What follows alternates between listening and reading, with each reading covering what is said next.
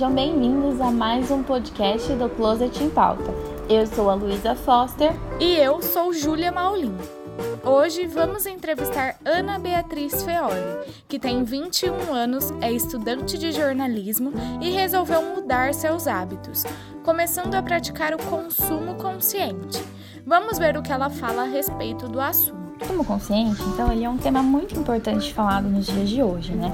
Ele se baseia nos consumidores e na importância de ter uma maior atenção com as questões sociais e ambientais, né, que envolvem toda a produção das peças de roupas. Então, para começarmos, Ana, conte-nos se você está consumindo de forma mais consciente. Sim, estava muito bonitinho, estava fazendo um consumo muito mais consciente do que eu sempre tive, né? É, a pandemia, acho que por ficar um pouco em casa, a ansiedade que ficar em casa trouxe, me descompensou um pouco, comprei um pouco mais, um pouco mais compulsivamente. Só que isso também me fez abrir mais os olhos para ter um consumo mais consciente ainda a partir daquele momento. E por onde começar? Qual foi o seu primeiro passo? É, o primeiro passo foi olhar para o meu closet e ver tudo que eu tinha e comparar com aquilo que eu queria. Então, às vezes eu queria algo, só que eu já tinha uma peça de roupa que era tão legal quanto, ou um sapato, um sapato tão legal quanto aquilo que eu queria, que dava para eu usar, porque às vezes eram peças que eu não usava fazia tanto tempo que era nova já. Tipo, se eu usasse, muita gente às vezes nem, nem saber que eu já tinha. Até dentro de casa alguém já falou, nossa, você tinha essa roupa, sabe? Então foi parar e olhar tudo que eu tinha e ver que o que eu queria às vezes era muitas vezes, quase sempre não necessário. Ana, por que você decidiu começar essa prática? E há quanto tempo está nessa transição de hábitos? É, por que, que eu decidi começar? Porque eu vi que eu estava fugindo do saudável em questão de consumo é, sempre que eu saía, eu voltava com alguma coisa nova e realmente isso não é necessário, porque a gente não precisa de nada disso, né? É, esse consumo exacerbado é algo que a gente realmente não precisa, sendo que a gente já tem muito mais do que a gente precisa e é só algo muito fútil. Eu me vi caindo numa futilidade muito grande. E eu tô nessa transição desde o começo do ano, um pouquinho do final do ano passado, de começar a prestar mais atenção no que eu compro e olhar primeiro o que eu tenho antes de comprar. Na sua opinião, Ana, o que está sendo mais difícil? O que está sendo mais difícil para mim é que na quarentena, nessa época de reclusão, como a gente fica socado em casa, automaticamente a gente fica mais tempo no celular e automaticamente a gente é mais bombardeado por propaganda, por olhar mais as coisas que estão disponíveis e criar esse pensamento, putz, seria tão legal ter isso, ou nossa, preciso de tal coisa, sendo que na verdade a gente não precisa. Só que de tanto a gente ficar ali olhando, a gente cria um pensamento de que precisa. Então, esse estar mais recluso, com mais tempo à toa, eu falo de ficar olhando, está sendo mais difícil. E aí, parar com esse pensamento e falar, não, calma, não preciso disso, está sendo um pouco hard. O que você entende por moda consciente e moda sustentável? Para mim, moda consciente é você parar para pensar o impacto que o seu consumo vai trazer. Então, quanto mais eu consumir, mais eu vou estar tá gerando algo que no futuro vai ser descartável. E isso é zero consciente, porque eu tô consumindo algo que é desnecessário. E isso aplica, se eu faço isso com a moda, eu posso fazer isso com todas as áreas da minha vida, né? Então, eu não vou ter uma consciência de lixo, eu não vou ter uma consciência de comida, eu não vou ter consciência nada disso.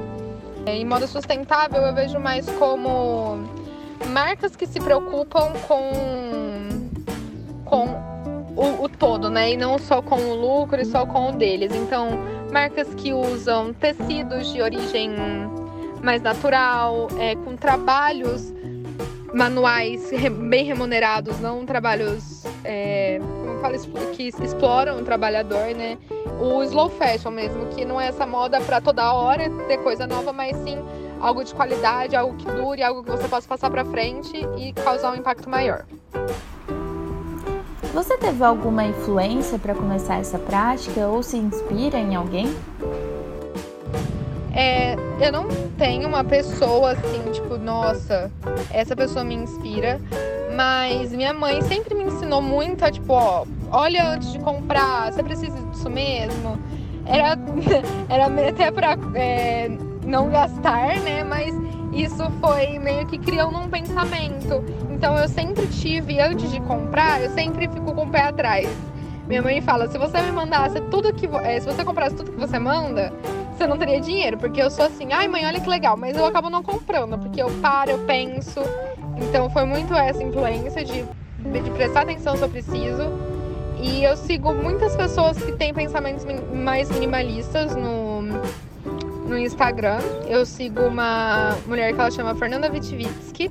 Ela tem gêmeos e é muito legal porque ela mostrou toda a realidade da maternidade dela de uma forma muito minimalista e eu vi que realmente a gente não precisa de, de, de quase nada que a gente julga essencial e isso é muito legal. E o que te faz continuar e não desistir? Primeiramente, minha conta bancária. Brincadeira.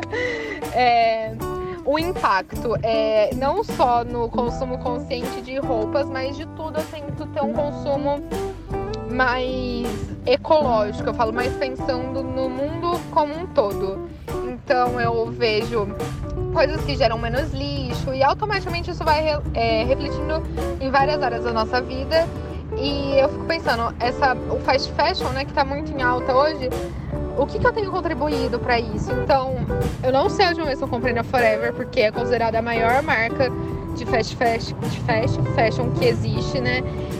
Esse, esse, esse pensamento de eu tô apoiando grandes, grandes coisas que são ruins, né, pro mundo, e automaticamente vai mudando o pensamento de que pode ser que o meu, a minha atitude não influencie no, no grande, num grande plano, sabe?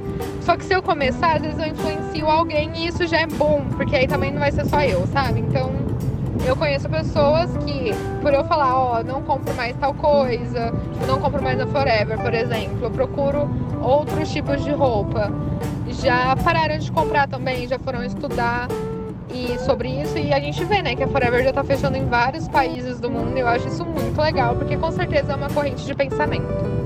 Existe algum lugar específico que você costuma comprar suas roupas? É, não tem um lugar específico para comprar roupa, mas eu realmente garimpo muito brechós. Se você me falar que você não brechózinho, eu vou lá dar uma fuçada que eu vou gostar. É Bazar da minha igreja, é minha maior, minha maior mina de ouro que eu falo. Então, já comprei roupas de marcas caríssimas. Tipo, uma jaqueta jeans da Lelis Blanc que era 700 reais. Eu paguei 10. Arrasando, entendeu? Então, não é um lugar fixo, mas eu busco essas alternativas. E alguma mudança você já está sentindo? Já, porque eu desapego muito fácil. Então, se eu vejo alguma coisa que eu não uso, eu passo pra frente, sabe? Dou pra bazar, principalmente bazar, de, bazar da igreja.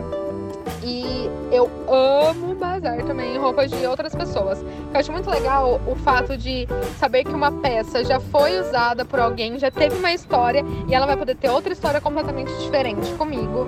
Isso é muito legal. E por último, se pudesse dar algumas dicas, né, para quem também quer aderir a esse hábito, quais seriam elas? Pare tudo e olhe para o que você tem e busque entender sobre isso. Então, procura, só joga no, no Google o que é o, o, o, trabalho escravo na moda. Aí você vai ler uma pancada de coisa que você vai ficar em choque. Aí você vai falar assim: será que eu preciso mesmo de uma roupa da Zara que já tem 300 processos contra trabalho escravo, sabe? E olhar para o que você tem e fazer separar. Eu, eu separo muita coisa por cor no meu guarda-roupa, né? Para eu conseguir olhar mais fácil. Então, pare e olhe aquilo que você tem e veja aquilo que você quer e fala: será que não tem nada parecido no meu guarda-roupa que dá para eu reinventar e fazer isso algo novo, algo diferente e colocar sua identidade nisso? E buscar histórias de, de marcas que realmente acreditam no processo consciente de, de, fabricação, de produção e ver quantas coisas boas eles conseguem fazer. Tem uma marca de bolsa que chama Catarina Mina, que ela são bolsas de fios, né? De fios de malha, fios náuticos. E é muito legal porque elas utilizam trabalhos de artesãs do Nordeste. E aí no site de, dela, tipo, quando você vai comprar uma bolsa, tem especificado o quanto que elas gastam com com material e quanto tudo, todos os gastos, impostos e tudo mais. E quanto que ela que é destinado para as trabalhadoras, né? Para as pessoas que fazem a bolsa. Isso é muito legal. É, você vê que realmente está indo para algum lugar, está remunerando a pessoa de forma honesta. Isso é muito legal. Assim como Ana Beatriz, você também pode aderir ao consumo consciente em seu dia a dia. Basta começar aos poucos, com pequenos gestos, até que se torne algo habitual. E esse foi mais um podcast do Closet em Pauta. Esperamos que ele tenha te ajudado. Até a próxima!